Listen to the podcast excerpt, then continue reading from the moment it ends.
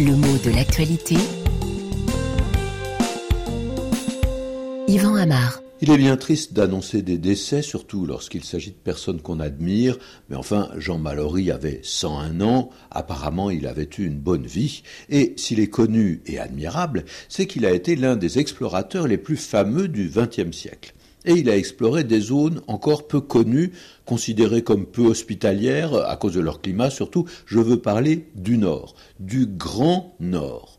Et en défendant les cultures de ceux qui y habitent en tant qu'anthropologue et grand connaisseur par exemple des cultures inuites, eh bien il s'est fait connaître. Beaucoup de détails donc de sa vie intellectuelle le rendent extrêmement sympathique.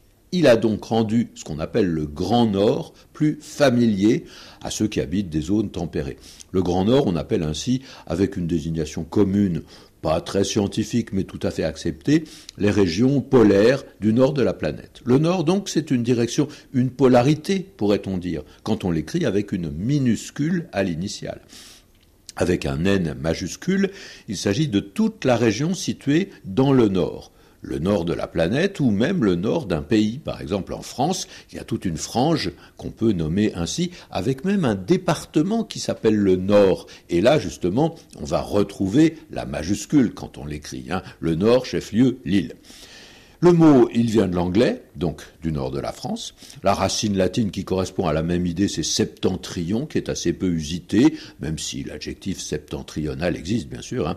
Et en français, le nom a fait naître deux adjectifs de sens différents. Nordique, qui a un rapport avec le nord, par exemple, on parle des disciplines nordiques en sport, c'est tout ce qui a trait à la neige, à la glace, des matières qui sont à l'aise dans le nord ou en altitude, ce qui fait que ces sports sont aussi bien pratiqués dans les Alpes ou dans les Pyrénées, qui ne sont pas dans le nord de la France. Hein. Et puis, on a un autre adjectif, nordiste, qui s'applique tout spécialement dans un contexte français à ce qui est au nord du pays et notamment à ce qui est dans le département qu'on appelle le nord.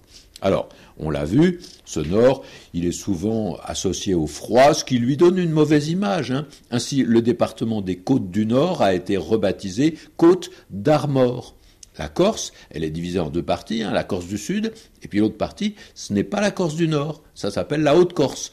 Et comme ce nord correspond à une certaine orientation magnétique, par exemple quand on utilise une boussole, son nom reste associé à une bonne façon de se situer, de voir les choses. J'ai perdu le nord, comme j'ai perdu la boussole, ça veut dire j'ai perdu mon bon sens. Mais c'est une expression qui s'utilise surtout à la négative. Hein. Oh ben toi, tu perds pas le nord, c'est-à-dire tu ne perds pas le sens de tes intérêts, même dans une situation un petit peu troublée. Tu sais où ils sont tes intérêts, et c'est ça qui compte.